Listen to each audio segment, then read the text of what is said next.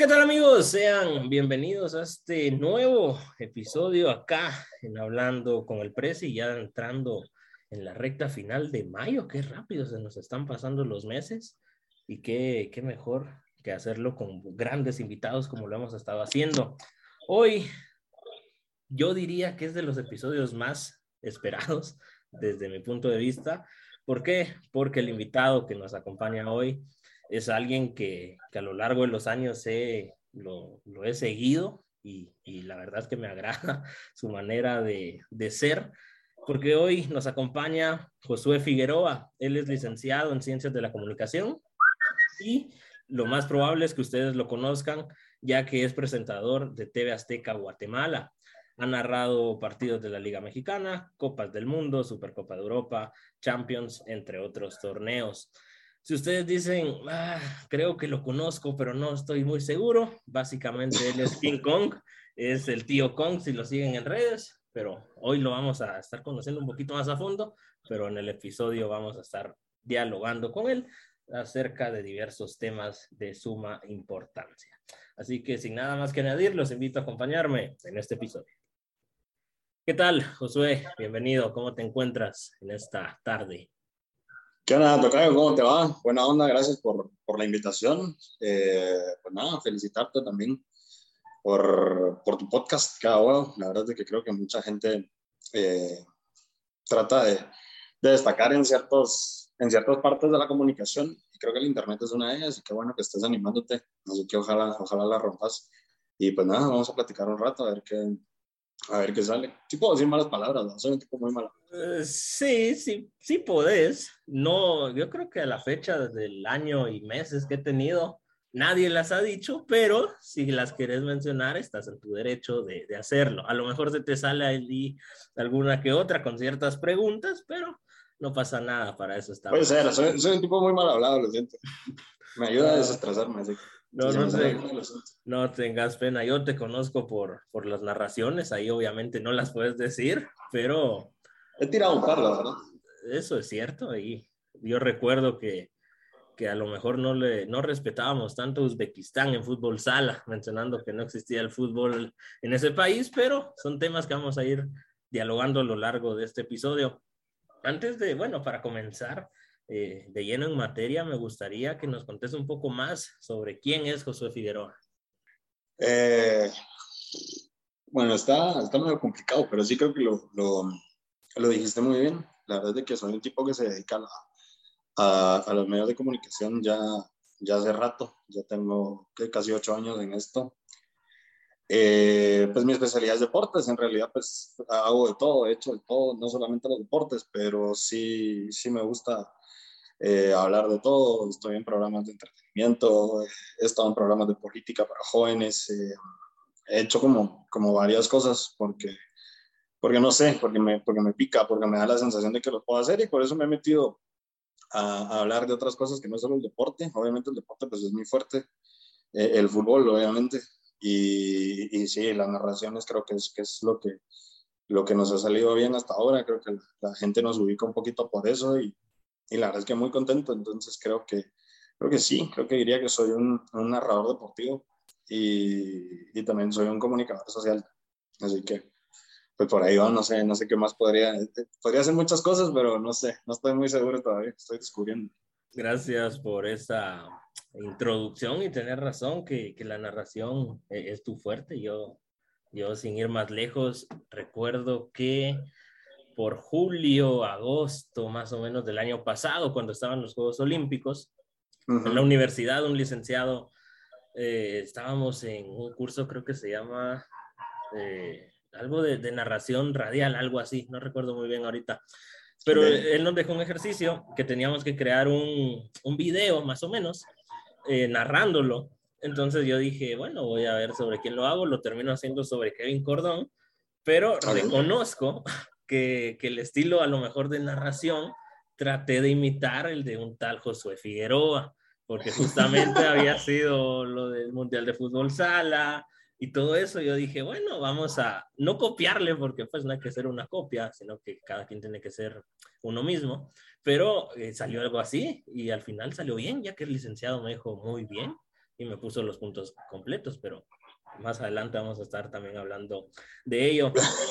pues sí, bien, felicidades. Eso te iba a preguntar cómo había quedado. Qué bueno. le, gustó, le gustó. Narrar badminton no debe ser complicado, no debe ser, no debe ser cosa fácil. Hoy sí, entrando eh, de lleno en el episodio, me gustaría que nos contes un poco sobre cómo inicias en la comunicación. ¿A qué edad más o menos decidís, ah, yo quiero estudiar ciencias de la, de la comunicación? O si fue espontáneo, que de un día a otro te dicen que vas a seguir en la U y dijiste, me gusta hablar, me tiro a ciencias de la comunicación. No, no, no, no fue espontáneo, creo que no, no fue. Creo que eh, para esto, para este rollo de la comunicación, yo sí creo que, que obviamente pues tenés que ser un tipo educado, tienes que ser alguien que estudie, alguien que tiene bases teóricas, pero sí también creo que, que, tiene que ver mucho con tu forma de ser. Creo que hay que tener cierta personalidad para, para ciertas cosas y, yo siempre tuve una personalidad, eh, digamos, muy extrovertida. Eh, me cuesta quedarme callado, el silencio no me gusta. Eh, son cosas que creo que va reuniendo gente que normalmente se desenvuelve bien en, en los medios de comunicación, pero no fue mi, mi, mi primera opción porque aparte de, creo que se me da mucho esto de generar ideas en, en base a conceptos entonces, eh, pues decidí que mi primera opción fue estudiar publicidad. Entonces, yo estudié diseño gráfico. Eh, no me gustó, la verdad es que no me gustó, terminó, terminó no terminó de, de, enamorarme y, entonces, o sea, la tenía muy fácil. Yo sabía que si no me gusta el diseño gráfico, yo sé que lo que tengo que hacer es, es, seguir, seguir mi instinto y lo que quería en los medios de comunicación. Entonces me paso a ciencias de la comunicación y ahí es donde, o sea, me doy cuenta que está estaba hecho para eso. Entonces, pues en realidad creo que, que, a veces es un poco difícil porque mucha gente cree que si a los 25 no te graduaste la U y no has logrado lo que ya querías, ya fracasaste. Yo creo que no, yo creo que, que al final de cuentas pues las cosas van a encajar de alguna forma u otra. Entonces, si, si alguien que está escuchando esto hace algo que no le gusta y que no le llena, yo sé que no es fácil, no es solo decirlo, pero lo mejor es tratar de dejarlo y tratar de seguir lo que te gusta, porque al final de cuentas creo que te vuelves muy cabrón y llegas a destacar cuando algo de verdad, de verdad te gusta y de verdad te llena. Entonces, por eso fue que decidí dejar el diseño gráfico. Todavía tengo la espinita, la verdad, de, hacer alguna publicidad, pero me decidí por los medios de comunicación y, y así fue como, como terminé sacando la carrera. Eh, después me voy, después participo de, de, de un casting en, en Azteca, estaban buscando narradores para, eh, un narrador para, para el Mundial, porque ellos habían adquirido los derechos del Mundial. Entonces fui, fui al casting y nada, terminé, me terminé quedando, terminé ganando y así fue como yo, empecé mi, mi, carrera en esto y hace casi ocho años. Qué gran historia y tienes toda la razón en varias cosas que mencionabas, que no sé si solo sea en Guatemala, espero que, que no, pero se tiene esa idea de que si a cierta edad, veintipico años, no te has graduado, no tienes familia, etcétera, ya fracasaste en la vida, cuando es todo lo contrario. Yo soy de la idea, y varios me lo han dicho, que si sos bueno en algo y vas a pegar en ello, tarde o temprano vas a pegar, solo hay que tener paciencia y ser perseverante en ello. Ahora te pregunto, ¿crees que un comunicador o un narrador, uno nace con eso? ¿O uno puede, aunque sea malo al inicio, lo puede ir desarrollando y eh, finalmente explotar en ello? Bueno, para empezar, no sé si hay narradores buenos y malos. No, no, no estoy muy seguro. Yo lo que creo es que hay diferentes estilos y a la gente le gusta uno y a la gente le gusta otro. Entonces, pues no sé. Ahora, de, de decir, o sea, que a tus 12 años digas, puta, quiero ser narrador de fútbol, yo creo que es muy difícil. Creo que es muy, no creo que, no creo que haya alguien que a esa edad te diga, eso quiero hacer para el resto de mi vida. Yo creo que, volvemos a lo que te decía al principio, yo creo que, que todo depende mucho de tu personalidad y de lo que puedas llegar a, a, a ofrecer a nivel histriónico, a nivel de, pues ni siquiera tenés que tener una bonita voz, sino creo que si tenés un estilo definido y si sabes manejar muy bien tu estilo, yo creo que terminas pegando y, y terminas pegando en todo, o sea, no solamente en la narración, o sea, si, si vos querés ser un presentador de noticias, por ejemplo, y tenés un estilo particular, está bien, en algún momento a alguien le va a gustar, le va a llamar la atención y, y vas a empezar a, generar mucho ruido, si sos alguien que quiere periodismo de espectáculos y también cierto estilo, creo que también funciona. O sea, obviamente, ahora creo que sí te tenés que ir adaptando mucho a, a, lo contemporáneo, a lo, a lo, actual. Yo creo que si te quedas tratando de, de, hacer lo que te funcionó durante 40 años, hablando por ejemplo el caso de canales eh, nacionales, o sea, si te das cuenta la gente no lo ve porque es lo mismo que vos ves desde 1970 para acá, es lo mismo. Y la gente en algún punto se aburre. Y creo que es lo que pasa, pero, pero nacer, nacer como tal para, para ser un narrador de fútbol no, no estoy muy seguro. Creo que más naces para ser un comunicador o para ser alguien eh, muy extrovertido y que en algún punto llegas a encontrar el lado fuerte que te pueda dar un medio de comunicación, pero, pero no sé, o sea, puede que afuera alguien te diga, sí, la verdad es que quiero ser narrador de fútbol desde los 10 años y tal, y tal vez así es y tal vez lo logre, pues, pero, pero no sé, en mi caso no. O sea, en mi caso te mentiría. Si te digo desde los 12, yo sabía que quería narrar fútbol. Mencionabas algo muy, muy importante y de hecho era lo que íbamos a estar hablando ahorita, de esos canales que, que hacen lo mismo y, y casi que, que, no evolucionan. Sin ir más lejos, yo recuerdo hace, uy, hace como cuatro meses más o menos, una noche, estaba ya para irme a dormir, más o menos a las 11, me meto a YouTube y recuerdo que al día siguiente o a los dos días iba a haber un clásico. Y yo me puse a recordar en mis tiempos de niño, cuando los veía con mi papá, mis abuelos y todo, y yo dije, quiero volver a ver algún gol o algo. Y me topé con que los narradores, no vamos a mencionar nombres, pero habían los narradores de, de canales nacionales de hace, ¿qué te hablo yo? En 2008, 2009, que están a día de hoy y hablan exactamente igual no han evolucionado nada. Entonces yo dije, wow, ¿será que, que de verdad estoy haciendo bien eh, metiéndome a esto de la comunicación? Porque si yo soy de la idea que es imposible que no haya salido un narrador bueno en Guatemala en los últimos 10 años para que hayan llegado a reemplazarlos. Entonces te pregunto, ¿qué tan difícil es entrar a un medio de comunicación en Guatemala? Es que mira, lo que pasa es que para empezar tenés que estar consciente de que cualquier medio de comunicación es una empresa. O sea, ellos no están ahí porque tienen ganas y porque eh, quieren que trabaje gente bonita con ellos. No, al final de cuentas, un medio de comunicación es una empresa y una empresa necesita generar plata y la plata es lo que le paga el salario a la gente. Eh, lo de los narradores, pues yo creo que volvemos a lo mismo. Yo creo que, que si están ahí es porque la gente los ve y si la gente los ve es porque a la gente les gusta ese estilo. O sea, es que es que la verdad, o sea, si, si vos pones a a, no sé, a alguien arriba de los 35 o 40 años y les pones un partido de ellos, les ha de parecer genial, porque es lo que han visto siempre.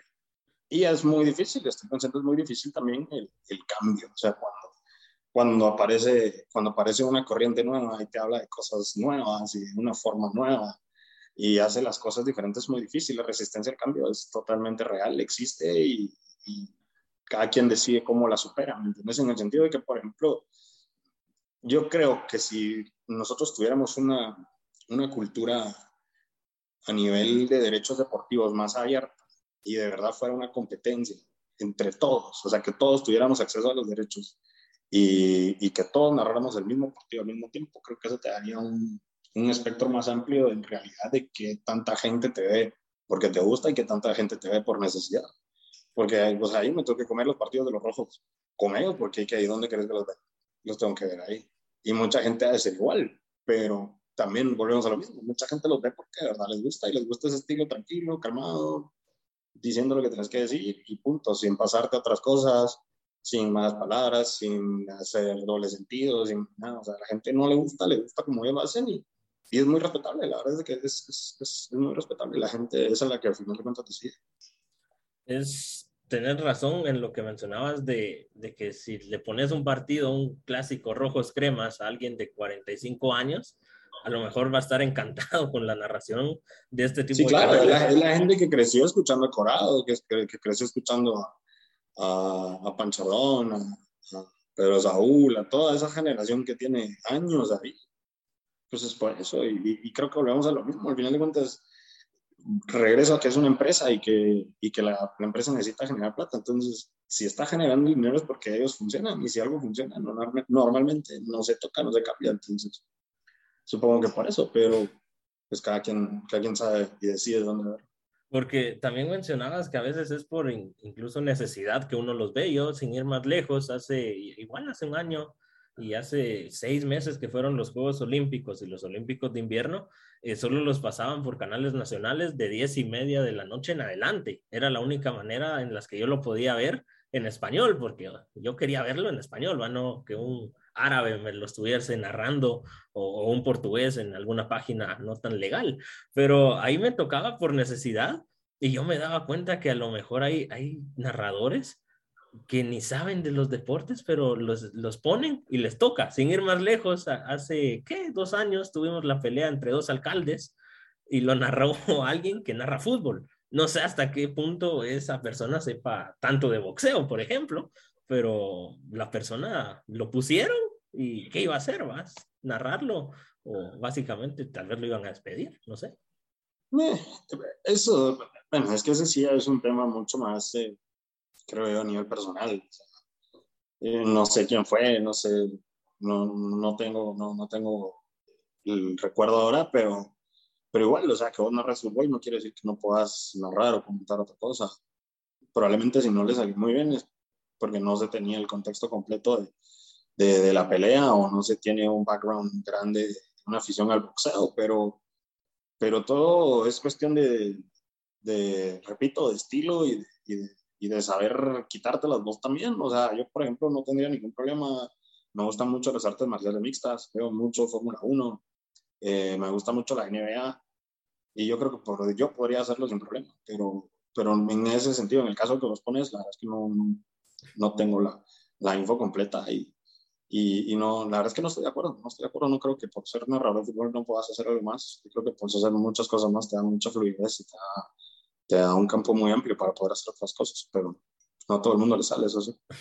Claro, hay que estar eh, preparado eh, para narrar cualquier tipo de situación y como bien mencionabas, a lo mejor eh, en tu caso sí te gustan las artes marciales mixtas, te gusta la Fórmula 1, básquetbol, etcétera, pero a lo mejor hay alguien que solo le gusta el fútbol y lo ponen a narrar otra cosa, ¿va? Que claro, lo puedes hacer, pero si no le gusta de por sí el deporte, ah, ya le va a costar un poquito más a diferencia de que alguien que sí siga cada semana ese deporte. Sí, totalmente. Es que realmente que el conocimiento y el gusto por un deporte en específico te va a dar conceptos, te va a dar eh, que puedes predecir ciertas situaciones, te va a dar eh, yo creo que sí, o sea, te, al final de cuentas te amplía el léxico mucho y, podrías manejarlo mejor, pero, pero creo que es eso, o sea, si, si, si te o sea, me ponen a mí a narrar ciclismo, me matan, ¿me entiendes? No, en mi vida he narrado algo de ciclismo, no me gusta el ciclismo, no me gusta el béisbol, eh, no me gusta el golf, entonces algo así me, me pones a hacerlo. Pues obviamente se trata de, de, hacerlo de, de la mejor manera, poner un poquito de entretenimiento, porque porque yo creo que es eso, yo creo que el deporte es entretenimiento. Eh, mucha gente obviamente se lo toma mucho más, más serio, más a pecho, pero yo creo que, que, que si, si, me preguntas, creo que ese es, ese es como el concepto que yo le di diferente. Yo no lo veo como un deporte, yo lo veo como un entretenimiento. Yo creo que la gente te ve para entretenerse. Y ya queda uno, en, cómo les entretenes y en si funciona o no. Entonces, pues es un poquito lo que hemos tratado de hacer desde hace ocho años para acá. Es verdad eso de, de, la evolución del deporte que ahora es básicamente entretenimiento. De hecho, lo, lo, recuerdo que en una clase de la universidad lo mencionaba el licenciado y yo dije, tienes razón, porque ahora las cosas han sido distintas. Hablando un poco de, de experiencias y todo, eh, ya terminaste la carrera y me gustaría saber esto, ya es más duda personal que otra cosa. ¿Dónde crees que se aprende más? ¿En la universidad o ya trabajando en un medio? ¿Todo lo que viste en la universidad a lo largo de los años realmente lo llegaste a poner eh, en práctica cuando llegaste al medio de comunicación? ¿O ya en un medio aprendes cosas que en la U ni siquiera te lo enseñan? Ah, no, yo creo que yo sí creo que la, la, mira, la experiencia siempre va a valer más, creo yo. Yo creo que sí, obviamente estudiar creo que es importante, es muy, muy importante. Eh, creo que sí te da ciertas bases teóricas que probablemente cuando estás en la U uno dice, puta, qué guay, no entiendo, o sea, ¿por qué estamos viendo esto? Y en ese momento no lo entendés, pero cuando estás ya aplicándolo en un medio de comunicación entendés muchas cosas, te da, te da cierto respaldo de lo que está pasando y decís, bueno, sí, o sea, tenía un poquito de razón, pero sí, yo, yo, yo creo que sí se aprende mucho más, siempre vas a aprender mucho más en la práctica, siempre, siempre, siempre vas a, vas a aprender mucho más ahí y y sobre todo en el deporte, que es algo en donde tienes que tener un contexto muy histórico también, pues, porque no te puedes solo sentar a, a ver qué te sale, sino, o sea, tienes que haber visto por lo menos, o por lo menos saber dónde se jugó el Mundial del 94. si probablemente no lo vi, no lo viste, y no sabes qué pasó, no tienes el contexto social de ese momento, pero sabes en dónde se jugó, sabes quién lo ganó, sabes qué fue lo más destacado. Entonces, todo ese tipo de cosas, obviamente creo que la uno te lo da.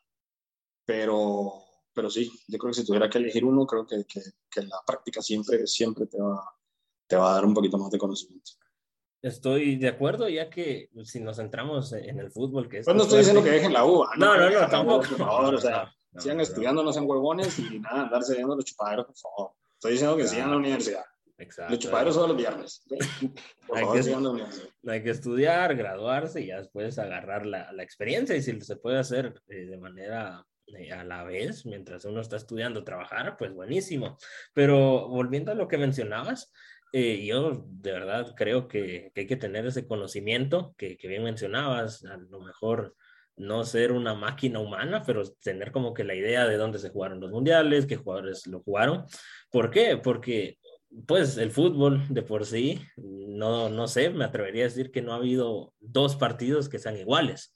O sea, puedes haber visto mucho fútbol, pero a la hora de narrarlo, eh, pues yo imagino que va cambiando un poquito, ya que no, no es lo mismo como en otros deportes, no sé cuál te podría decir ahorita, pero el fútbol va variando partido a partido. Eh, cambiando un poquito de, de, tema, saliéndonos ya de, de, los medios nacionales, porque parece que les estamos tirando, pero no, no les estamos tirando. Eh, me gustaría, sí. o, o, tal vez sí, nunca lo sabremos, pero me gustaría saber qué, qué opinas acerca de los medios electrónicos, de esta guerra que, que parece que está iniciando contra los medios convencionales, ya que ahora la mayor parte de, de la juventud se está yendo a los medios electrónicos. Yo lo veo totalmente normal, la verdad es que yo creo que, que um, es parte de una, de una evolución que va a tener los medios de comunicación. Eh, creo que es, eh, eh, ahora mismo creo que es una gran plataforma, no solo para hacer plata, sino para, para hacer proyectos, para hacer proyectos geniales. Yo creo que el Internet se va a comer a los medios convencionales muy pronto.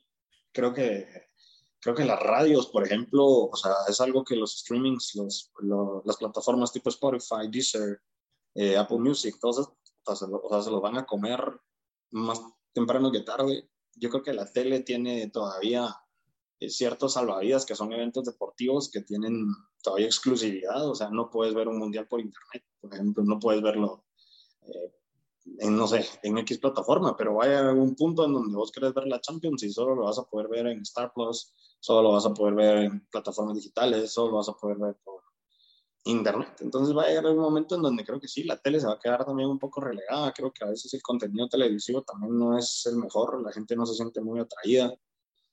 Creo que la tele, el hecho de estar amarrado también a horarios, es muy complicado. O sea, si yo tengo un programa que me encanta y es mi programa favorito, pero empieza a las 4 de la tarde y yo ese día tengo algo que sale a las 4, pues, o sea, ya pisé porque no lo puedo ver, ¿me entiendes? Pero en internet puedes verlo a la hora que quieras, puedes verlo las veces que quieras. Creo que el internet tiene ahorita mismo muchas cualidades en donde por lo mismo va ganando, va ganando mucha popularidad y sí, yo creo que es totalmente normal. Yo creo que los medios digitales en algún punto, o sea, yo siendo muy sincero, todavía no sé cómo existe prensa impresa, o sea, no, no, no, no, no entiendo cómo no se los ha terminado de consumir una crisis que de por sí la pandemia les vino a terminar de pegar, pero es muy poca la gente que yo conozco que, que consume una prensa impresa cuando ya tenés, o sea, tenés todo, tenés Twitter, tenés, puedes comprar los digitales, te puedes suscribir a su página es más barato. El Internet definitivamente lleva de ganar y creo que va a ganar, que de a poco va a ir desapareciendo medios convencionales y vamos a llegar en un punto en donde vamos a ser totalmente digitales ahí se va a ver quiénes se arriesgan a, a dar ese salto a, a, la tecnología. Ya varios medios eh, convencionales lo han hecho. De hecho, hace no, no muchas clases en la universidad estamos viendo un poco de los medios impresos justamente. Y, y, la licenciada nos comentaba que, por ejemplo, Diario La Hora ya dio el salto totalmente a lo digital. Y, y, hay varios medios que también se están animando, a lo mejor no lo hacen porque es nuevo, obviamente si, si las personas que están eh, liderando esos proyectos son personas que han trabajado ahí, digamos, hace 40 años, muy difícilmente van a decir, demos el salto a lo digital, ¿va? Porque no, lo, vas a, lo, lo, tienen que hacer. Yo creo que el caso de la hora es, es, es, un caso muy, muy cool porque creo que sí son, son tipos que tratan de ser contemporáneos, tratan de ir con la ola, por, sobre todo por no desaparecer. Pero, o sea, casos como ese hay un chingo en el mundo, ¿me entiendes? O sea, ya nadie compra la revista Times impresa porque nadie la, nadie la quiere para ver, pero todo el mundo está suscrito a su edición digital. Todo el mundo se suscribe al Washington Post, al New York Times, hasta Sports Illustrated, que fue súper popular en los 90 por, por, las portadas, por las fotos, por todo lo que hagas. Ahora mismo es muy, muy difícil que hagan un tiraje muy grande de revistas impresas porque la gente ya no lo consume, pero tenés suscriptores en paleta a, a nivel digital y termina funcionando más barato, te ahorras un montón de costos. Obviamente tenés que crear un equipo digital fuerte y que te soporte el medio de comunicación que sos, pero yo creo que definitivamente, si hablamos específicamente del caso de los, de los medios impresos, son muchos que empiezan a evolucionar. Y tienen que, pues así lo veo yo, esta es opinión 100% personal, que tienen que empezar a atraer al público joven, porque quiera que no, ellos van a ser los que van a consumir tu medio de aquí a 10 años, por ejemplo. Y hay algo curioso que a los jóvenes de hoy en día no mucho les gusta leer. Esa es una realidad. Entonces tienen que encontrar las maneras, porque sí, van a haber personas que, que pues de aquí de 10 años lo van a seguir consumiendo, pero la juventud viene pegando fuerte y ahora esa, esa generación básicamente ya nació con un teléfono bajo el brazo. Entonces tienen que encontrar esa manera de poder eh, agarrar el público que traen desde hace años y este público joven que viene pegando bastante, bastante fuerte. Cambiando un poquito de tema, me gustaría preguntarte, ya sé que, lo estuviste mencionando, que era cuestión de gustos, pero si tuvieras que hacer un top en cuanto periodismo, eh, narración, etcétera, todo lo relacionado a la comunicación de América, ¿en qué lugar pondrías a Guatemala? Desde tu punto de vista, desde tus gustos, si querés, incluso porque es muy subjetivo, pero no sé. Uh, eso está bueno. Pondría eh, yo primero, Martinoli segundo y tercero Mariano Clas. Ok, sí, se vio la humildad en tu respuesta, me pareció bastante bien, pero está bien, está, bastante bien tu, tu respuesta. Entrando, hoy sí, en tema que, que sos conocedor, que es el fútbol, me gustaría comenzar hablando del Mundial de Fútbol Sala. Josué, ¿qué nos pasó? ¿Qué ocurrió? Es lo que todos nos estamos preguntando. En el último minuto, creo, después creo que empatamos o, perdimos con Egipto y, y, con Rusia nos esperábamos una goleada y no nos golean y nos quedamos fuera. ¿Qué ocurrió? Pues es lo que todo el mundo se está preguntando. La verdad, creo que, aparte que creo que a estas alturas hacemos esa pregunta también ya creo que no cambia nada, creo que no, no, aporta ni, ni, quita. Yo creo que, que pues hay que quedarnos con que es un deporte que por lo menos está dando participaciones mundialistas. Eso sí, creo yo también que ya la generación está empezando a cambiar y habrá que estar prevenidos para, para ver que siga siendo exitosa la que viene. Porque la de los hermanos Ruiz en algún punto va a terminar. Yo creo que estarán presentes en el siguiente mundial y de ahí creo que no lo volveremos a ver, por lo menos no con la selección. Y nada, yo creo que, que más allá de qué nos pasó en el Mundial, creo que habría que, enfocarse más bien en cómo hacemos para que no nos vuelva a pasar en el siguiente. Creo que mientras tengamos una liga que no es profesional, eh, es muy complicado. Eh, hay mucha gente que no cobra, hay mucha gente que trabaja y a las noches tiene que ir a, entrenar. Eh, hay mucho chavito también que, que, que está pidiendo paso y, y, que está y que quiere una oportunidad en esto. Yo creo que yo creo que el fútbol sala se nos, se nos da muy bien, pues al final de cuentas en el contexto social creo que somos tipos que aprendimos a jugar fútbol en la calle y es un espacio más o menos parecido al fútbol sala, entonces el, el, Chapín se siente cómodo jugando ahí y, y hemos encontrado grandes talentos.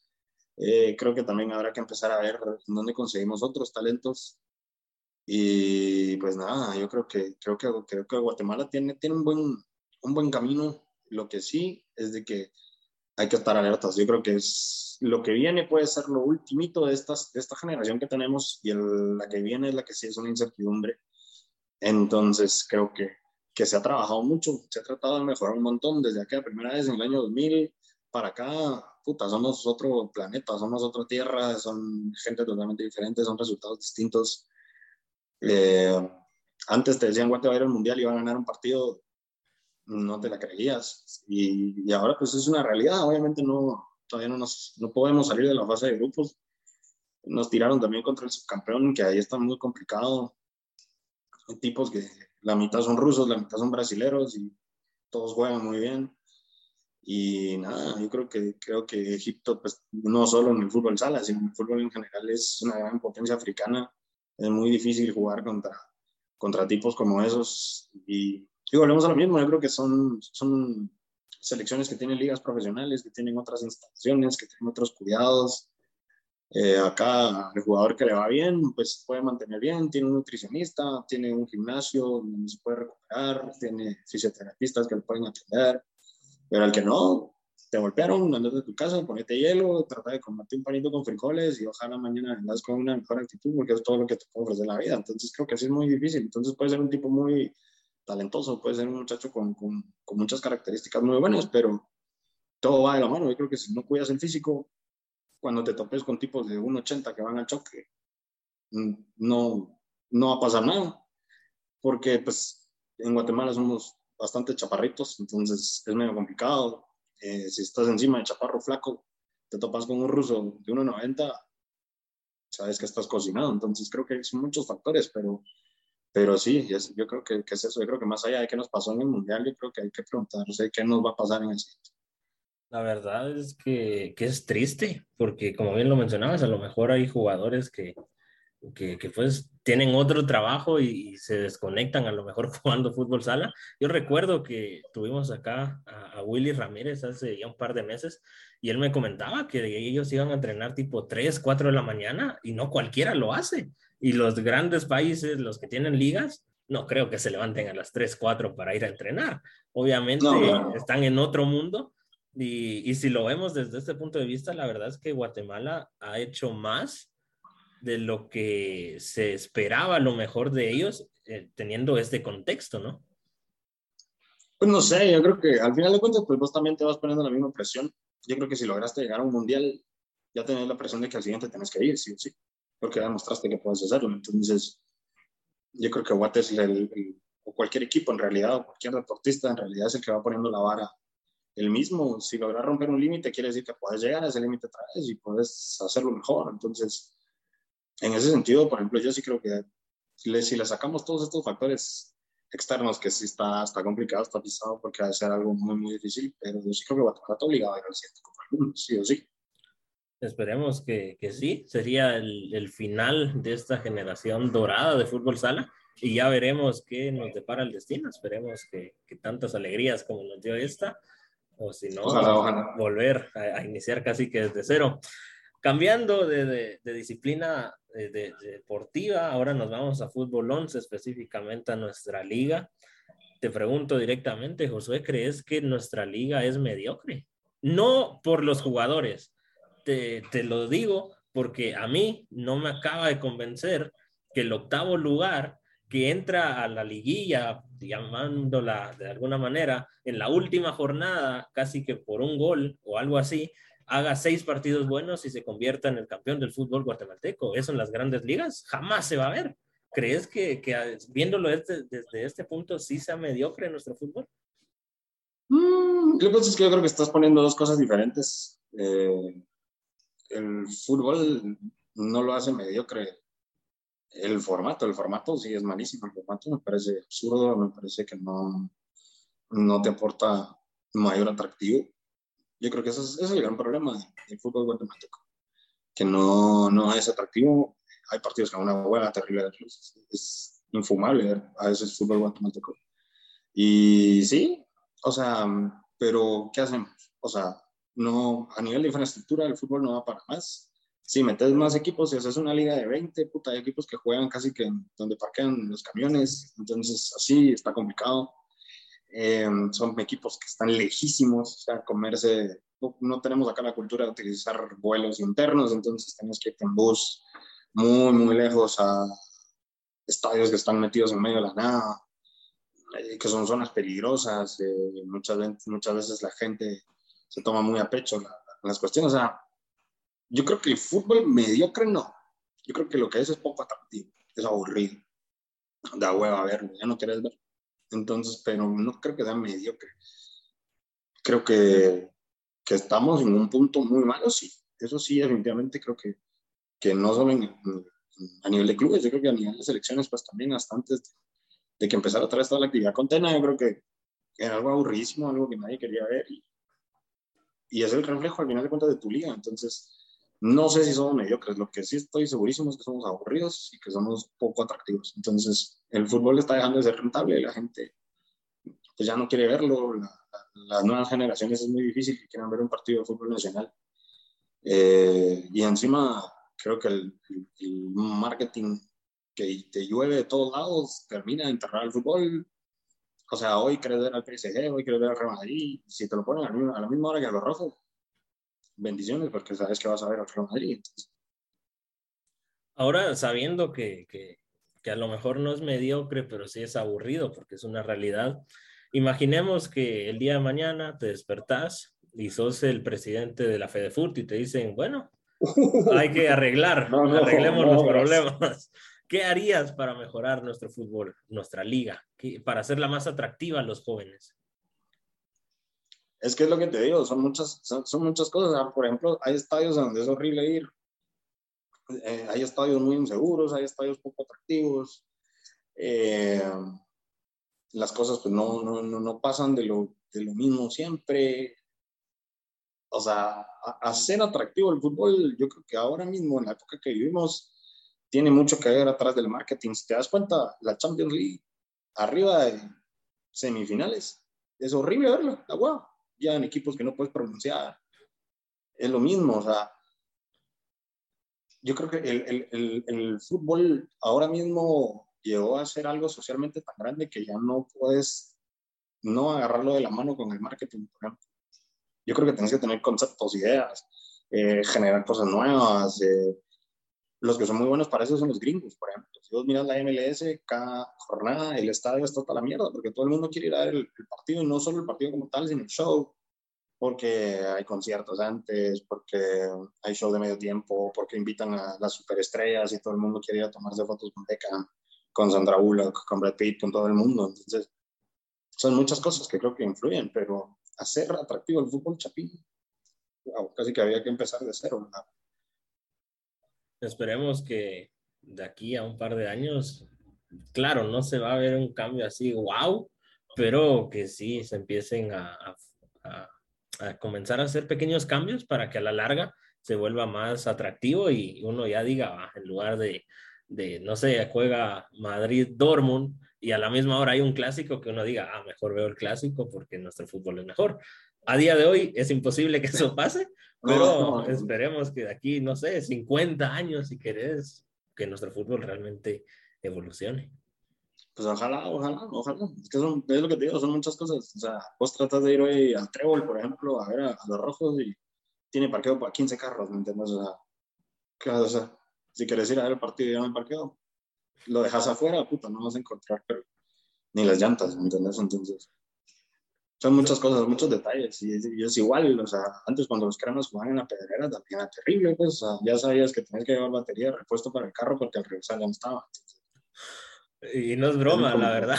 No, no sí, sí, no, no, no, no es chingadera, pero juro que son, o sea, la inseguridad, la mala infraestructura, eh, los partidos poco atractivos, o sea, son muchas cosas que influyen para que la gente se aleje de los estadios. O sea, y encima de eso le metes la pandemia, es muy complicado, pero ojalá, ojalá todos los, todos los clubes pues, pues trabajen y ojalá la gente regrese a los estadios, porque yo creo que no pasamos de dos por uno, los niños entran gratis y, y no sé, o sea, no sé, Antigua podría ofrecer algo más, o sea, estás en Antigua, ¿me entiendes? O sea, jugás a las seis de la tarde en una de las ciudades más turísticas de Guatemala, no sé, algo, algo habría que, les podría dar mis ideas, pero les voy a cobrar por eso, así que no se los voy a dar gratis. Son, temas complicados y sí, tenés toda, toda, la razón en lo que estás mencionando. Para cerrar eh, este tema de fútbol nacional, si te tengo que decir dame un porcentaje de probabilidad desde tu punto de vista que Guatemala vaya al Mundial de 2026. ¿Qué número me darías de 1 a 100? 80%. Okay. Si Guatemala no va al siguiente Mundial, nunca vamos a ir. Hay que erradicar el fútbol de este país. Exacto. Es que la próxima oportunidad es nuestra oportunidad. No están los tres grandes. Tenemos todos servidos. Los, los, tres más fuertes están fuera. Y de los ocho que te quedan, clasifican cinco. Si no nos metemos ahí, o sea, hay que dedicarnos a otra cosa. O sea, las canchas de fútbol hay que hacerlas, no sé, canchas de racquetball. Hay que hacer las canchas de voleibol, de boliche, lo que sea. Pero no, si al siguiente mundial no vamos, yo sí creo que sería un fracaso histórico, la verdad es imposible que no vayamos. No le pongo el 90% solo porque después me van a hacer meme, pero yo sí creo que Guate o, tipo va o va No, no consigo que Guatemala se quede fuera. Es nuestra mayor oportunidad y esperemos con este proyecto que está comenzando muchos años antes, que finalmente se, se concrete, se, se cimente bien y podamos ir a 2026 y podamos a lo mejor quedarnos en fase de grupos, pero ya ir ¿Me entendés? Eso de decir, ah, la gran, me compro el álbum para ver a, mi jugador favorito de Guate y ver a tu país en un mundial, pues es nuestra oportunidad de ir. Pues no, pues no sé, o sea, bueno, al final de cuentas creo que cada quien se maneja ni mental igual. Yo no estoy de acuerdo, no creo que eso de vamos por lo menos y aunque regresemos en base yo sí creo que, si vamos ahí hay que ir con todo, hay que, en teoría, pues va a ser un mundial más parejo, que se van a meter muchas selecciones de nuestro nivel, entonces deberíamos de tener por lo menos pues, medio opciones para, para, tratar de hacer algo muy parecido a lo que hizo la sub-20 cuando fue a la Copa del Mundo. Entonces, no sé, pero, pero yo creo que sí, definitivamente tiene, tiene que ir sí o sí. Esperemos que finalmente vaya y, la podamos disfrutar, no solo viéndola, sino que, que narrándola por tu persona. Imagínate que estés gritando un gol de guate, sería algo que, a lo mejor ahorita uno lo ve solo en sueños, pero hay posibilidades de que eso se Déjame, déjame, salir de este primero y ya empezamos a pensar en el siguiente.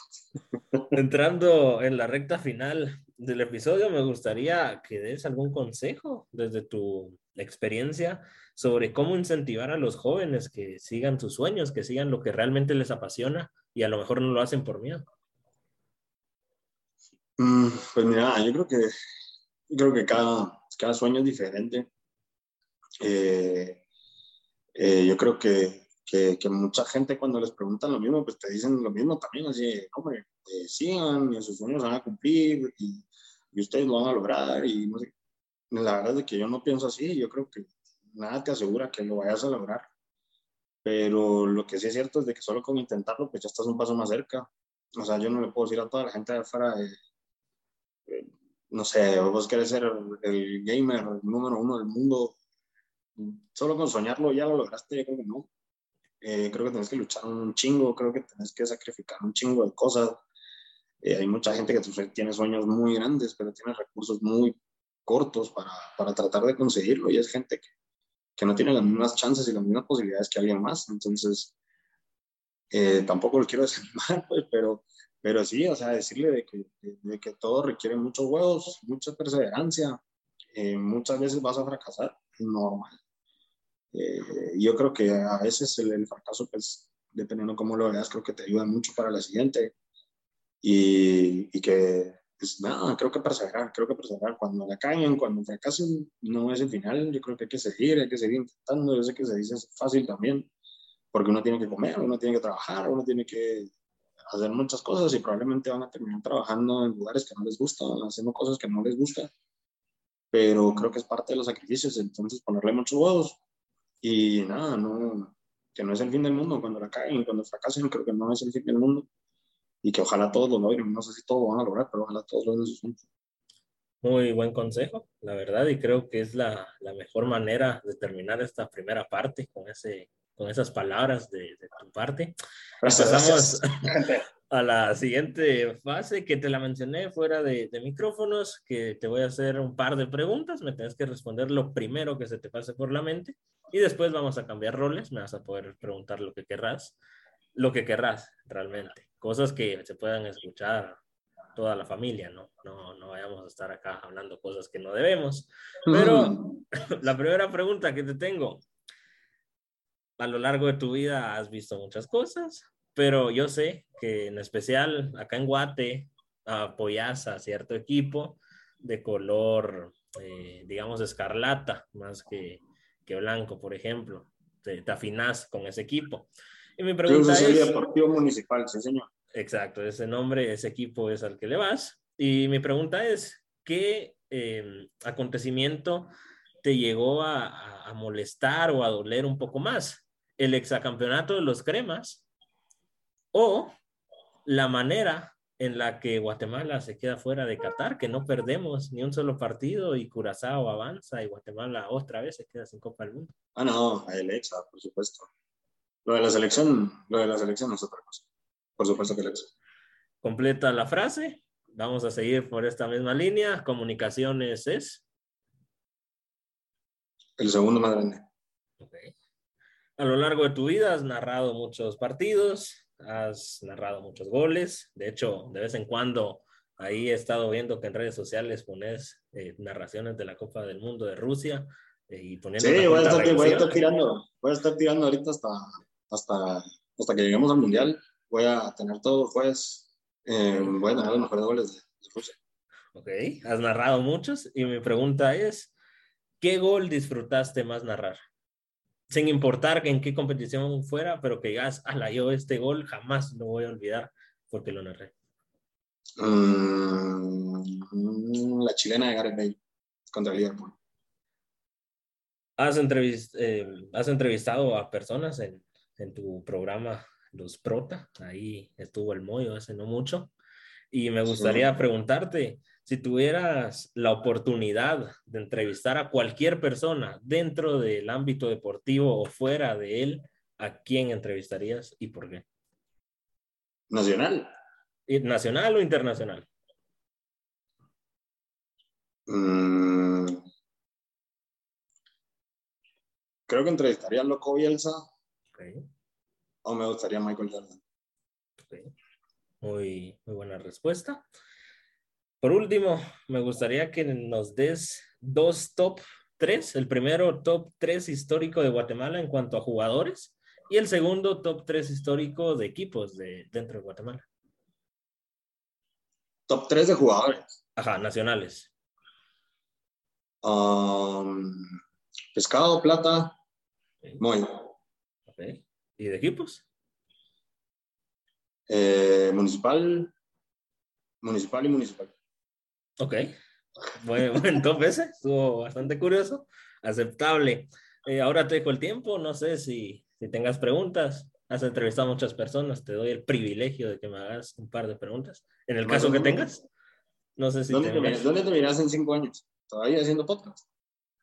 Eh, a ver, en cinco años estaríamos hablando de 24 años tendría.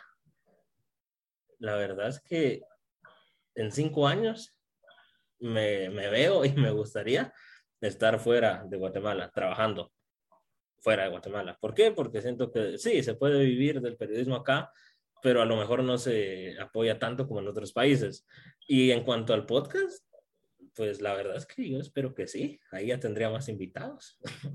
Pero yo espero que, que sí se mantenga con vida, pero solo el destino dirá. Si por mí fuera, sí lo seguiría haciendo de aquí dentro de cinco años. ¿A qué equipo le vas?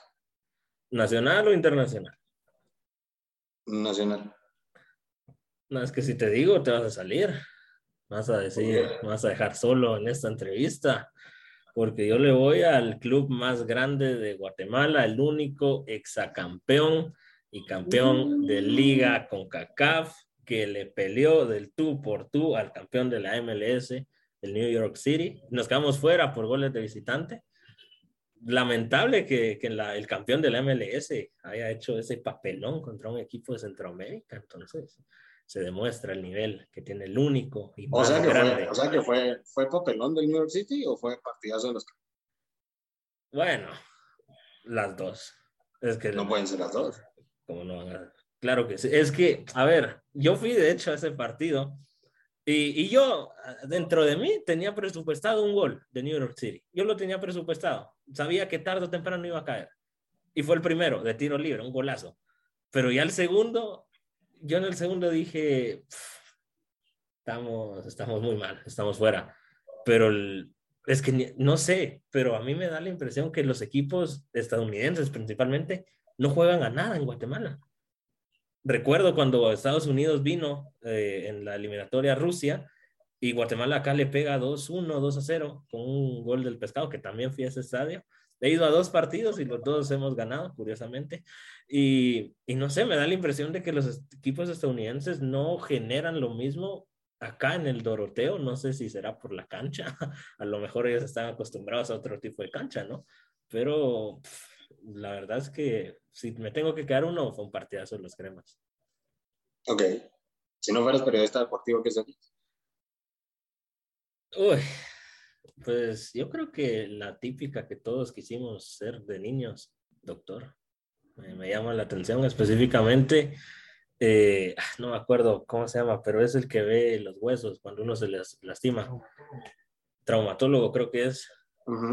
Yo, porque yo de pequeño me quebraba mucho, entonces los iba bastante, entonces como que les agarré cariño. Entonces dije, yo quiero estar ahí de aquí a un par de años, pero después dije, no, qué, aburrido, ah, mejor me meto a la comunicación.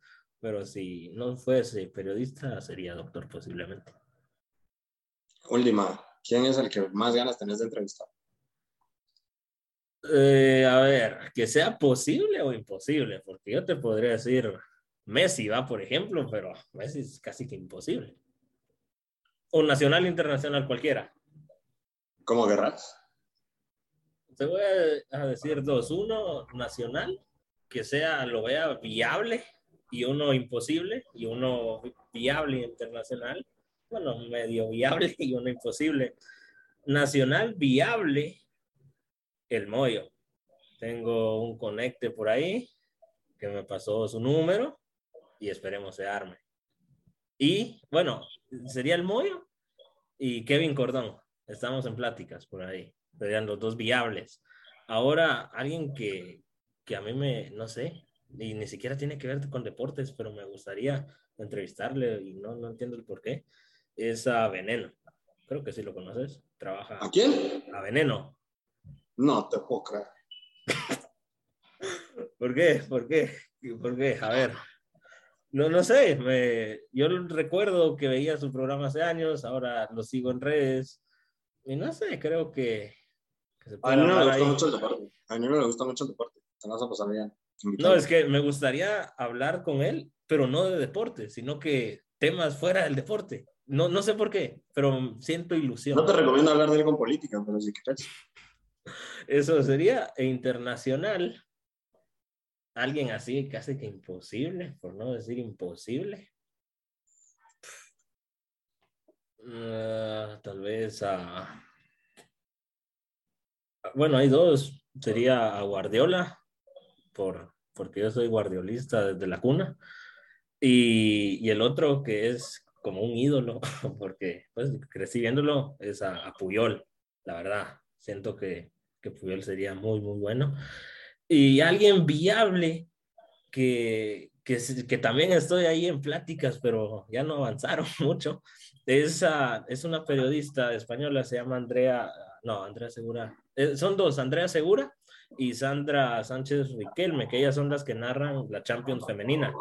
Y me puse a investigar su currículum y valoraron todo lo que han hecho y son bastante fuertes en el tema del fútbol femenino en el viejo continente. Y la verdad es que me hace ilusión entrevistarlas a ellas. Sí, son muy cabrones. Yo creo que las escuché ahorita en la final de la FA Cup femenina. Son muy buenas. Son, son demasiado buenas y, y, a lo mejor se puede dar la vida. Tiene que Pasaste la prueba, amiguito. Gracias, que estuvieron buenas. La última sí me hiciste pensar y la del club más grande. Todos sabemos que es el, son los pingüinos, son el equipo blanco, aunque digan lo que digan, tenemos los títulos que nos respaldan. Y quién quita que de aquí, porque nadie sabe, bueno, no sabemos quién va a ser el campeón de, de este torneo. Lo estamos grabando, eh, creo que este miércoles, de hecho, se juega la, la ida de semifinales y cuando se suba, no sé quién, quién habrá avanzado, pero imagínate esto, esta situación final, rojos cremas, comunicaciones gana la 31 humilla Municipal. Y no hay historias por tu parte celebrando el, la 32. No voy, a, no voy a decir absolutamente nada, no voy a caer en el juego, no voy a caer en la provocación. Así que yo esperaré tranquilito al final del torneo y vamos a ver. Ya, ya veremos qué, qué pasa. Hoy sí estamos llegando al final de este episodio. Nuevamente te agradezco el tiempo y te dejo el espacio para que te despidas, envíes algún consejo, saludos, no sé, el tiempo es tuyo. Pues nada, la verdad es que besos en su frente para todos, una agarradita de nalga también y vos felicitarte un montón, ya te dije. Eh, me parece muy cabrona y me parece muy bravo la idea y la gente que, que, que trata de, hacer algo diferente, trata de, sobresalir y, y, dale, dale, dale, la verdad es que no pares, seguir tocando puertas y escribiéndole a la gente, entre mara más pesada traigas, va a ser más voz, más te van a volver a ver. Y ojalá el podcast llegue donde querés, así que buena onda, muchas gracias por el espacio también, perdón si dije muchas o muchas malas palabras, bueno, no, la verdad es que me limité a mis malas palabras, normalmente digo un montón más, pero, pero bueno, ojalá la, gente se haya entretenido y, y, que no sea la última vez. Eso, tenerlo por seguro, que vas a estar invitado en un futuro. Y gracias también por tus palabras. Hoy sí, estamos quedando despedidos. No está además recordar e invitar, suscribirse en Spotify, YouTube, em, Spotify, eh, Spotify, Instagram, YouTube y TikTok, como hablando con el Prezi, ya que vamos a estar ahí invitando a más atletas, más personas relacionadas con el mundo de los deportes. Sin nada más que añadir, se despide de ustedes, su servidor y amigo Josué Acevedo, que les desea feliz semana. Nos estamos escuchando en el próximo episodio.